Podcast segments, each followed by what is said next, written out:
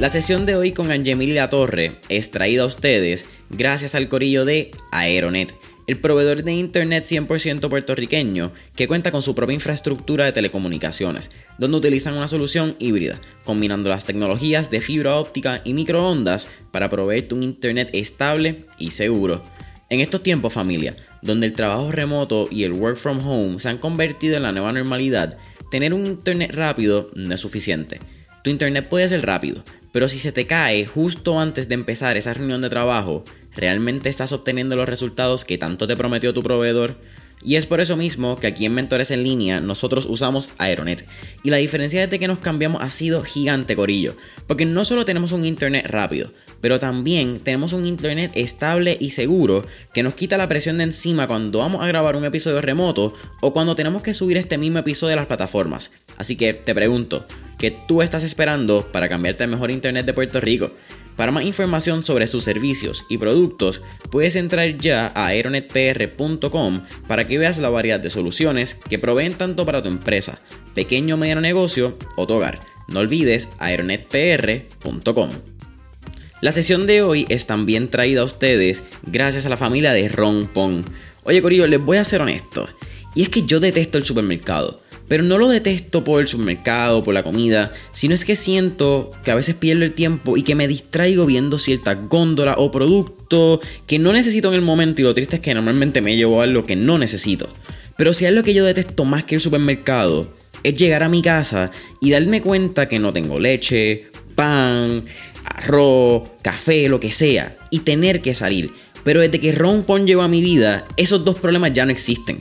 Porque Rompon es una aplicación 100% puertorriqueña que te requiere cero mínimo de compra al momento de hacer tu orden y tienen una variedad de productos literalmente como un supermercado. Si tú entras a la aplicación de Rompon vas a tener 13 categorías y cada una de esas categorías es como si pasaras por una góndola de supermercado. Si entras a la, a la categoría de colmado, vas a tener desayunos, café, groceries, puedes encontrar también yogurts, etc. Así que puedes entrar hoy a Rompon descargando la aplicación móvil en el App Store, en Google Play o entrando a romponpr.com. En realidad es cambiar la perspectiva e ir y consultar con tu usuario o tu cliente primero. Y las soluciones son Human Centric Design, que es te acerca a esa persona, entiende lo que son sus pains, sus motivadores, qué es lo que verdaderamente los mueve, que todo es emocional. Al fin y al cabo, primero, que tú puedes tener toda la tecnología del mundo, pero al fin y al cabo, detrás de todo siempre va a haber un humano.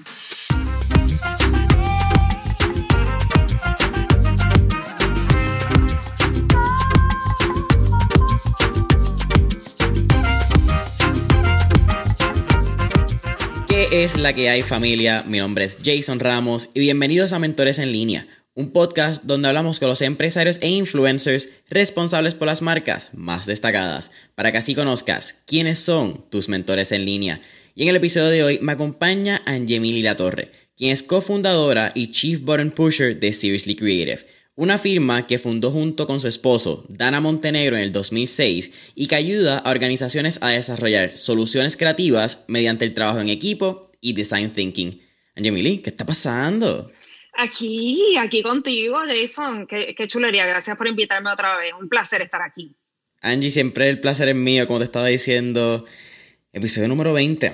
Eh, fuiste de las primeras 20 personas que me dijo que sí. Eh, una locura pensar que vamos en el 151. Esta es la sesión número 10. son sobre 160 piezas de contenido. Y que nos estamos viendo virtual después de vernos presencial en pre-COVID. Como que un tiempo que parece Parece una eternidad. Exacto, parece una eternidad. Pero wow, qué, qué, muchos logros has tenido, de verdad que tan orgullosa de ti. No, agradecido siempre por el por el apoyo, de verdad. Eh, you're awesome. Y hoy vamos a estar hablando de un tema que sin duda alguna yo conocí por ti. Ahora, ahora mirándolo atrás, yo miro cuando yo me enteré de lo que era design thinking y el efecto que puede tener en la vida de las compañías, en las personas, en cómo llevamos las operaciones de un negocio y definitivamente Emilia Torre, yo creo que es la, es la culpable de eso. Qué bueno, qué bueno. Así que, de todas las cosas que pueden estar pasando, que, sea, que, tengan que ver con soluciones, vamos arriba. Oye, me encanta. Así que, ya, ya la gente que nos está escuchando vio cuál es el tema, saben que vamos a estar hablando de design thinking y cómo puedes aplicarlo a tu empresa. Pero para los que no conocen este término y esta metodología, ¿qué es Design Thinking, Angie? Pues Design Thinking es como una estructura, diría yo, una metodología que empezó en los 70 eh, en Stanford eh, y se hizo famosa porque la utilizaban eh, para, tenían como una escuela que ahora se llama IDEO y actually hace su propio, su, su, propio profit center. Pero em, ellos empezaron con esta metodología de cómo diseñar nuevos productos, servicios, desde un punto de vista diferente. Eh, y pues son estos cuatro pasos. Pero principalmente lo que hace Design Thinking especial es que te saca de tu usual. Tu usual es que tú, tú piensas que te la sabes todas. Tú, hay un problema y tú, pues, eh, con la información que tienes, creas una solución. En Design Thinking es diferente. Piensa que los problemas tienen muchísima profundidad. Y por eso es que se llama Design Thinking, porque es pensar como los diseñadores. Es preguntar, preguntar, preguntar, pero más allá de preguntar y saber que no te las sabes todas, es ir directamente al usuario, a ese humano, a ese cliente que verdaderamente es el que te va a estar comprando esa solución. Eh, ¿Cuántas veces este, crean una, aplicación, pero en realidad están creando una aplicación porque el negocio pensaba que era una buena oportunidad, pero jamás le preguntaron al usuario qué es lo que está buscando y, y ni la bajan o no la usan? En realidad es cambiar la perspectiva e ir y consultar con tu usuario o tu cliente primero. Y las soluciones son human-centric design, que es te acerca a esa persona, entiendes lo que son sus pains, sus motivadores, qué es lo que verdaderamente los mueve, que todo es emocional. Al fin y al cabo, primero, que tú puedes tener toda la tecnología del mundo, pero al fin y al cabo, detrás de todo siempre va a haber un humano pues acercarte a ese ser humano que al fin y al cabo del que va a depender y poder entender cuáles son las emociones que mueven su uso o sus preocupaciones para poder verdaderamente diseñar algo que pegue. Eso es design thinking. Y me encanta que mencionaste el Human Centered Design, crear experiencias alrededor, valga la redundancia, de la experiencia del usuario, ¿me entiendes? Creamos productos, creamos servicios basados en lo que el usuario necesita y pensando bueno, en, en ese en esa experiencia desde el diseño, o sea, de un website, de cuando entra a una oficina, entra a un gimnasio, que son quizás como que cosas cotidianas, pero que normalmente cuando pensamos, qué sé yo, en un restaurante, no pensamos en la experiencia de la persona cuando va a entrar, cómo lo van a atender, dónde van a estar las sillas, el aire, los olores, que es bien básico, uno pensaría, pero a través del design thinking podemos empezar a entender esta cantidad de puntos que impactan la experiencia de una persona cuando van a aquí sitio. Y ahí es que es el tema de las interacciones. A mí me encanta que tú digas eso, Jason, porque yo no, yo primero que como tú sabes, yo estudié relaciones internacionales, o sea, todo esto ha sido después de vieja, como quien dice, que pues he, diseñado una carrera alrededor de esta oportunidad that I get. Pero mi pila de verdad, donde yo verdaderamente me hice una, una profesional fue en producción de eventos. So, yo siempre he estado pendiente a lo que es las experiencias y pues de mi, en mi eh, educación, cuando fui a estudiar todo eso, era los olores, qué es lo que la gente ve, que eso traduce en design thinking empatía. Es, es caminar las experiencias, caminar las interacciones. De, si es una aplicación, es caminar ese journey, es que le llamamos nosotros, pensándolo desde el punto de vista de ese usuario, de ese cliente, para verdaderamente entonces diseñar algo que sea, tú sabes, o entender dónde es que son las bajas de la experiencia, lo que le llaman los pits, o cuáles son los, los, eh, los peaks, los picos. Poder reconocer cuáles son los momentos altos en la experiencia que tú quieres reconocerlos, marcarlos, clonarlos y mantenerlos ahí.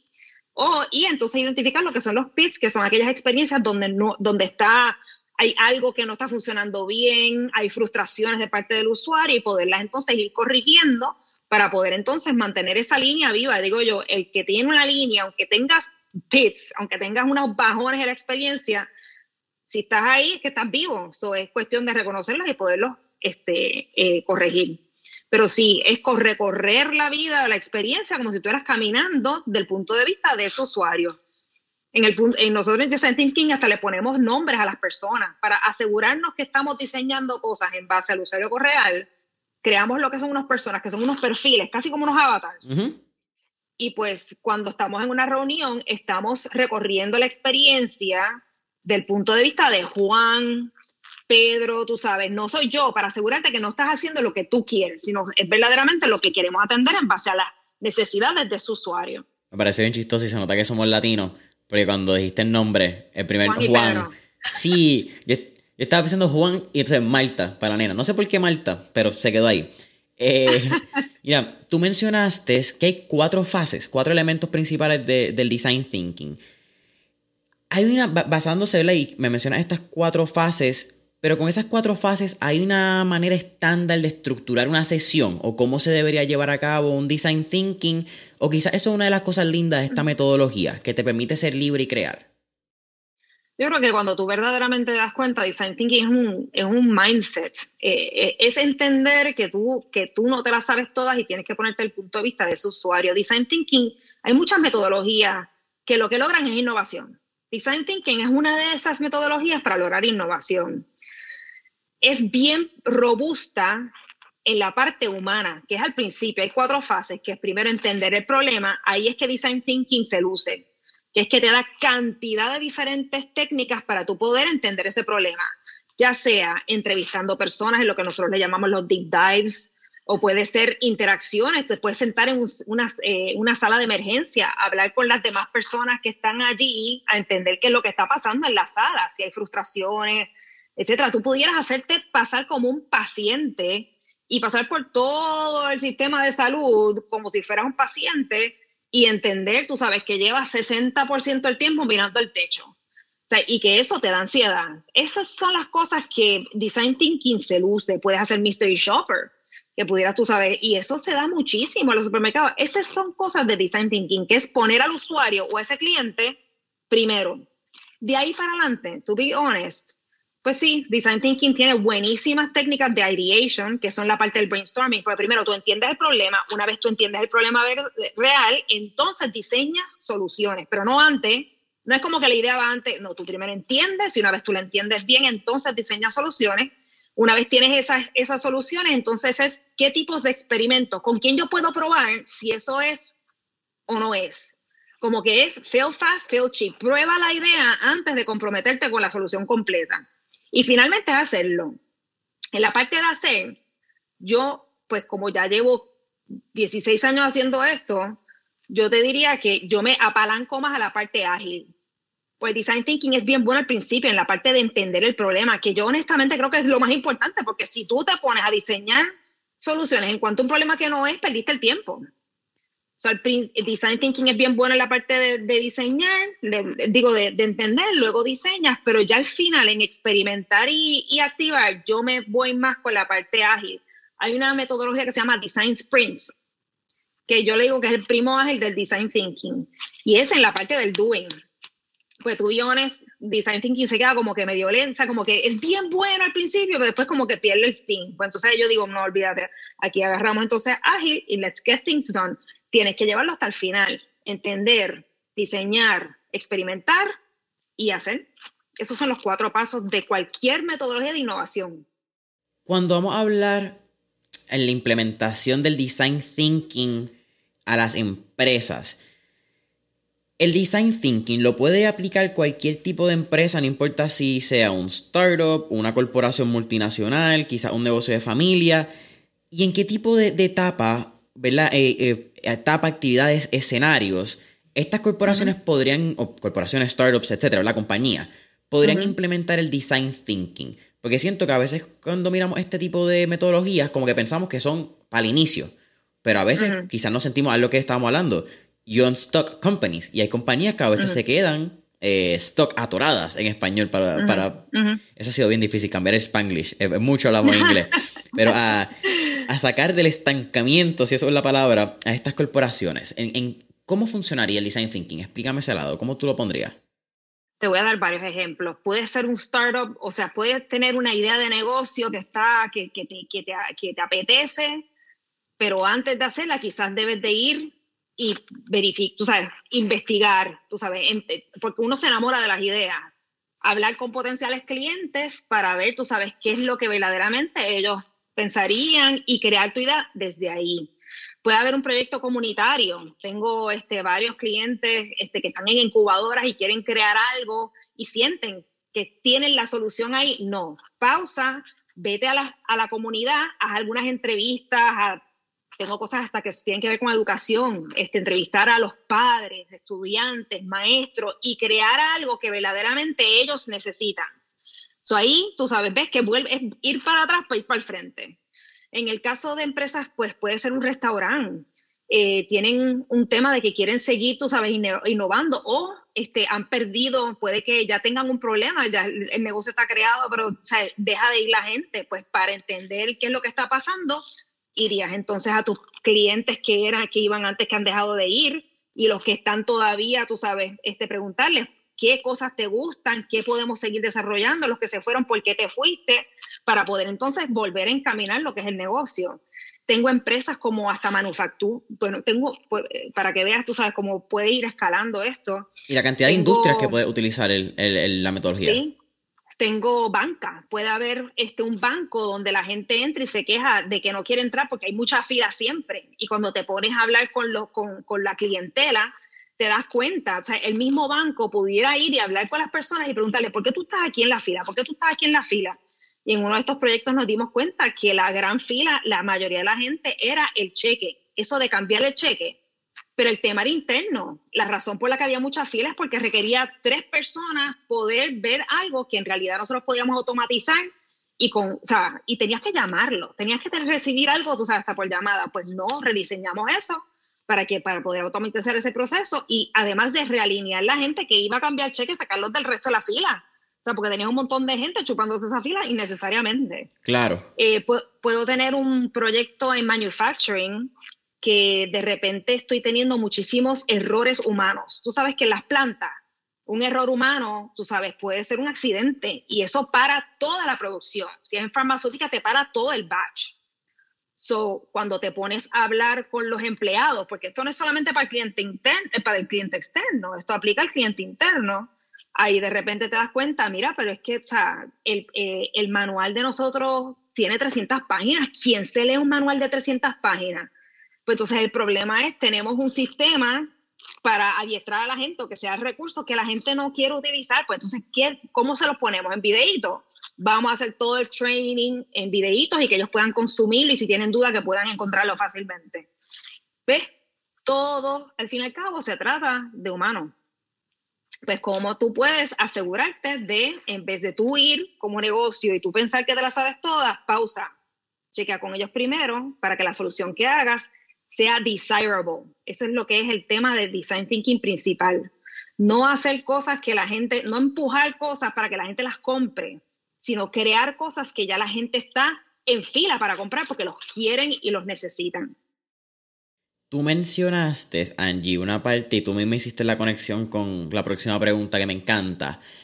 Y es la importancia de los empleados, de uno también entender quiénes son los miembros del equipo y tomar en cuenta su participación, sus opiniones y cómo son las experiencias de ese equipo interno también en, ambos puntos, yo creo, en ambas vertientes, porque tanto para mejorar las experiencias de ellos como miembros de tu equipo, pero también porque ellos pueden tener insights que pueden mejorar la experiencia del usuario. Así que te pregunto, ¿cuán vital es la participación del, equipo entero, ¿verdad? De la corporación entera, no solamente los fundadores, de los ejecutivos, de los gerentes, al momento de hacer esta experiencia de design thinking y ¿Cuál es el efecto? Porque creo que a veces cuando somos fundadores de ideas en startups, tú mencionaste que nos casamos con la idea, hay cierto ego a veces donde los fundadores quieren controlar como que el proceso entero y no incluyen por desconfianza, por ego, por whatever sea la razón a sus miembros en este tipo de actividades y dinámicas. Hay muchas preguntas en lo que me, en lo que me acabas de decir. Primero, este, integrar design thinking es un proceso colaborativo. Aunque yo puedo hacer los cuatro pasos yo solita y crear algo, en realidad la manera en la que se diseñó design thinking es para que sea una estructura en la que todo en lo que tú escoges un equipo y todo el mundo participe. Dado eso, es empowering. A todo el mundo en las empresas les gusta este, que se les escuchen sus ideas. Pero hay veces que tú tienes a alguien tímido, por eso es que nosotros a veces usamos post-its y dinámicas, pues tú tienes a alguien tímido que quizás no se, no, no se atreve a alzar la mano en la reunión, pero con estas dinámicas de post-its casi es anónimo y tú pones con tu post-it y nadie sabe que tú lo pusiste ahí, pero participa. So, es una buena manera de, de, escuchar a la gente y ser engaging. Cuando nosotros montamos Series Creative, para mí el, el value proposition era que ¿Qué tal si de repente el activo más grande que tiene tu empresa es tu gente? Y están locos, o sea, porque eso los mueve en la empresa, poder ser escuchados y dar sus ideas. Pero si lo estás subutilizando, lo estás perdiendo. ¿Qué tal si de repente el, el, el, ente más importante de innovación en tu empresa es tu gente y yo te estoy dando entonces un framework para que ellos participen? Esa es una. Importante que los empleados son el corazón de cualquier experiencia. Por ejemplo, lo que te comentaba, tú puedes tener una, tú puedes tener la campaña más brutal allá afuera de medios y unos anuncios de que vayan a cierto lugar, tú sabes, para comprar X. Pero si cuando llegan los empleados te atienden con la cara de, o sea, no están engaged, no se lo están bebiendo, o no, no se están viviendo eso porque no están teniendo una buena experiencia internamente con su empresa, se te va a caer toda la campaña. So, para mí, honestamente, que todo tema de innovación debe de empezar desde su gente, los empleados. O sea, tú tienes que asegurar que tú tienes the right people, que tienen, las, que tienen la, el mindset, las herramientas y están engaged con lo que tú, para que entonces lo que tú hagas allá afuera, cuando se encuentre, porque es un two-way model, tú sabes, va a haber un momento en el que se va a encontrar tu, tu empleado con tu cliente. Y eso debe ser un handshake. Pero para mí que empieza desde adentro. Porque al fin y al cabo, tú sabes, son los que están manejando los procesos y los sistemas del principio. So, no sé si ahí, tú sabes, te estoy, pero pues en el caso que estabas, estábamos comentando, por ejemplo, un restaurante que es más cercano, el handshake, entre lo que es, tú sabes, el, el chef, entre el chef, el waiter, el host, y tu cliente es mucho más cerca que tú, la persona que está en bóveda en el banco, tú sabes que te estaba comentando un ejemplo mucho más grande. Acá, con más razón, tiene que estar todo el mundo on board, tienen que estar conversando y tienes que asegurarte que tu chef tiene lo que necesita para poder dar el servicio, que tu cliente cuando entre por la puerta, eso sea un baile de ellos, que se sienta, tú sabes, esa, esa cultura que tú tanto estás vendiendo no sé.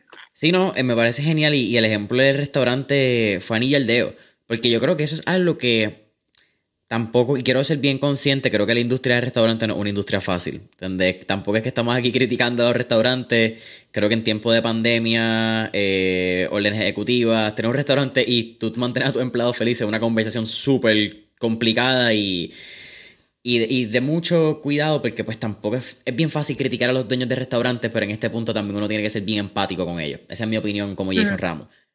Pero tú mencionaste tres personas que son claves en la experiencia de cuando uno va a ir a cenar a un restaurante. Mencionaste el chef, mencionaste el mesero y mencionaste el host. Persona que recibe, persona que te va a estar tratando constantemente en el contacto, va a ser el, host te recibe, mesero es quien hace el contacto constantemente, pero si el cocinero falla, quien va a coger el regaño va a ser el mesero y quien va a tener mala cara va a ser el mesero, por lo que no tiene culpa porque realmente fue el, chef. Y esa dinámica de experiencia y cómo los empleados tienen un rol central en, en el éxito, perdón, en el éxito de la experiencia que va a tener esa persona. It's mind-boggling, es bien interesante porque pienso yo que cuando tú abres un restaurante, eso no está en tu top of, en top of mind. Tu top of mind está en la cocina, en cuál va a ser el menú, en quizás en el diseño interior de la experiencia, el plateo. Pero no te importa necesariamente el, el P2P, el person-to-person experience. Y esos P2P, tú has visto que pueden funcionar. O sea, no todo. Tú estabas hablando y sé que estamos en estos temas de pandemia. Y yo soy team restaurante full también pero no todos los drivers son el dinero y lo económico, es la cultura del lugar donde tú estás, que tú te sientes que tú estás escuchado, que tú tienes, que tu idea del plato aquel se escuchó. Y para eso hay cosas, tú sabes, rituales, como cómo se reúnen antes para planificar, tú sabes, todo lo que tienen, expectativas claras. Nuevamente, eso es volver a la gente que va a ser clave en que ese servicio de esa noche se dé como es esperado, que todos estén claros. Es lo humano es ir a donde ellos, preguntarles, ¿qué tú necesitas para hacer tu mejor trabajo hoy? ¿Qué tú necesitas? ¿Tú estás claro? Volver al ser humano y estamos todos en sync y entonces cuando abramos esas puertas, la gente va a sentir que nosotros estamos alineados.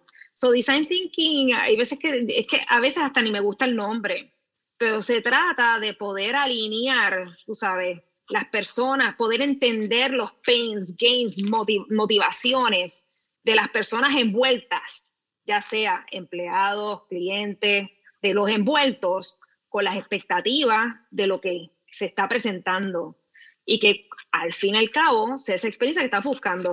Y, yo sé que estamos hablando de restaurante, pero te lo voy a volver para atrás. Una aplicación, ¿cuánto te molesta? Dime tú, dime tú, que tú ya tú estás acostumbrado que el enter, el botón de enter está a la mano derecha y a veces que está verde. O sea, ya tú tienes una expectativa de dónde es que eso debe de estar. El que le dio la gana de poner el botoncito redondo a la parte izquierda arriba es porque le dio la gana. No estás escuchando que ya hay una, unas expectativas del usuario de dónde es que debe de estar ese botón. Ya la gente está como que, pues mire, yo voy a un, restaurante y yo estoy esperando, tú sabes, un trato, un feeling, una cordialidad, y tú tienes que poder escuchar y estar pendiente de esas necesidades para que tu negocio funcione. Oye, y se nos quedó una importante, el parking. Porque tú puedes tener el host super, el server super, el chef, todo el mundo súper adentro. Y si el del parking te trató, mal, no vuelvo. O sea, que tienes que estar pendiente hasta de eso. ¿Cómo fue la experiencia desde... Es más, Ahí es que vamos otra vez al journey. Vete más para atrás. ¿Cómo me enteré de tu restaurante?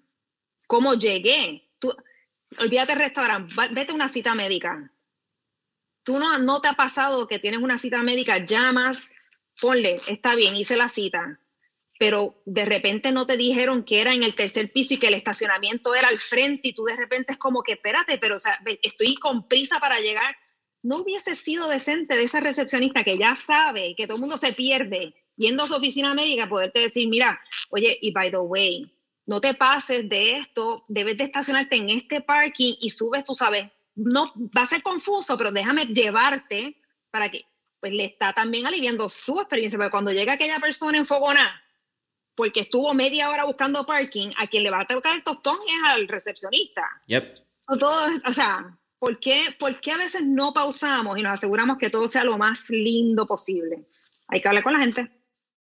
Mira, Angie, ya casi cerrando esta sesión de mentores en línea, ¿cada cuánto tú le recomiendas a empresas, organizaciones, startups, whatsoever, que hagan este tipo de design sprints o design thinking eh, sessions? Vamos a llamarlo sesiones también y usamos así la palabra dos veces. Eh, en términos, ¿verdad? Con su negocio, ¿tú piensas que es algo que se debe hacer cada quarter, cada lo que se debe hacer semestralmente, eh, una vez al año? Steve Jobs lo hacía todos los días. Jesus. Steve Jobs lo hacía todos los días. Sus reuniones eran caminando. No sé si sabes eso. Steve Jobs, las reuniones con él eran walking meetings. Pero él estaba no solamente levantándose y caminando y ejercitándose, que al ejercitarse uno se pone más creativo, pero a la misma vez estaba escuchando, estaba dejándose ver y estaba escuchando y observando las cosas que estaban pasando en su oficina. So, era una manera también de estar pendiente a lo que estaba pasando en el piso. Es como acercarte al piso. Yo no creo que esto es, a menos que tú tengas una asignación de crear un producto nuevo, resolver un problema específico, pues ahí tú lo como que tú lo calendarizas, porque se va a sentar todo el mundo a pensar en eso. Pero design thinking es todos los días. O sea, yo voy a, si yo voy a Hacienda, hacer una gestión, tú sabes, con, o a, a, a yo estoy haciendo design thinking. Yo estoy pensando desde cuando voy a recepcionista, ¿por qué esa persona no me pudo decir que perdí el tiempo en esa fila cuando podía haber estado en el otro lado? O sea, es estar pendiente a esa experiencia y ir marcando, mira, esto no funciona. No falla que yo voy a una cita en una agencia de gobierno y yo no tengo por lo menos tres cosas que les paso por email diciéndole, mira, esto no, no tiene... Yo me siento mejor, yo no sé si lo reciben, pero yo me siento mejor de que estoy dejándole saber, mira, yo soy tu usuario, no hay razón, y anyway, estás perdiendo tu tiempo. Si, lo único que yo tenía que saber es un póster ahí, vete a la fila 4 y ya. Eso no, sí, tú lo puedes calendarizar, pero esto es una cuestión de todos los días. Tú pudieras trabajar en la sucursal de banco que yo te decía, no esperar a que yo fuera como consultora a decirte lo de la fila tú podías haber estado caminando el piso una vez al día diciendo, oye, ¿cómo te fue hoy? Cuéntame, ¿hay algo que podamos mejorar? O sea, ¿por qué lo dejamos pasar? Y sabes qué, esos botoncitos de felicidad, tú sabes, los NPS scores, no sé si los has visto, de satisfacción, está chulo, es un indicador de si la gente no le está gustando el servicio. Pero si tú quieres entender verdaderamente que todo, por qué te, todo el mundo te está diciendo que tienes un 2, tú sabes que es que estás colgado, tienes que hablar con la gente. En las historias de la gente es que tú verdaderamente entiendes el insight. Pero si no me lo dijo y no entendí, ahí es que tú dices, ¿por qué no entendiste qué? Pero que no te envió, no enviaron ese email. Ah, yo tengo un case study de un cliente que todo el mundo decía que estaba, el, servicio era malísimo, que era, eh, y decían service, customer service horrible, pero no era hasta que tú eh, te ponías a, a entrevistarlos que te das cuenta que era que a la gente le desesperaba que enviaban un email y nadie ni siquiera les enviaba un, su email ha sido recibido, debe de recibir una contestación en unas 48 horas. Eso no es servicio, eso es yo me siento, ves como design thinking, como cliente, yo me siento que no importo. Claro. Que, o sea, que no, ¿por qué no me pueden contestar? Yo estoy en, en limbo. Ajá. Esos son sentimientos. Eso es lo que es design thinking. Buscar cómo es que se siente y decir, ok, espérate, la solución no es, yo no me voy a tardar menos de 48 horas, pero por lo menos te voy a decir, mano, lo recibí. Te vas a sentir escuchado y vas a, sentir que yo en algún momento voy a tener una solución. Puede que me da igual, pero te estoy reconociendo. Y ahí puedes entonces empezar a subir esa media de lo que era el customer service, nada más con ese pequeño email de lo recibí. Angie, eh, ¿qué te puedo decir? Creo que lo último que acabas de mencionar es súper interesante. Creo que esa es la diferencia, al fin y al cabo, de cualitativo y cuantitativo, ¿verdad? Eh, Exactamente. El cuantitativo te puede dar un espectro, te puede dar del 1 al 10, te puede dar un número. Cuando uno va al cualitativo, que uno entiende la experiencia, entiende las emociones. Y yo creo que esa es una de las razones por las cuales a mí me encanta la antropología. Es bien fácil uno ver estadísticas y uno quizás entender el por ciento de pobreza, desigualdad que hay en un país pero no es hasta que tú vas al país y entiendes los problemas de las personas que están en el país y entiendes la experiencia y entiendes estas vivencias que tú puedes entender esos números desde un macro, desde, desde el interno y no desde el externo. Y yo creo que eso siempre va a ser la, la controversia con los analistas, eh, mi opinión. Eh, controversial también mi opinión, pero el analista ve muchos números. Es bien fácil analizar, pero tú no eres el que está en el campo y tú tienes que estar en el campo. Yo creo que es que tiene que haber un, un nos podemos casar, no hay por qué estar tan separados. En realidad, dame el número y vente conmigo y vamos a, vamos a escuchar la historia detrás del número, pero cada número tiene una historia y eso es importante entenderlo. Sí, bueno. Mira, Angie, para mí siempre es un placer, no, no solamente tenerte mentor en línea, siempre es un placer poder hablar contigo y conectar.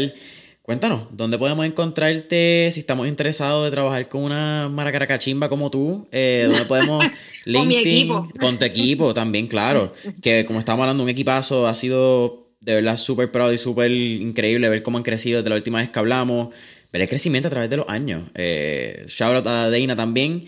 Y sí, redes sociales, eh, página web, promoción, lo que sea, sin vergüenza.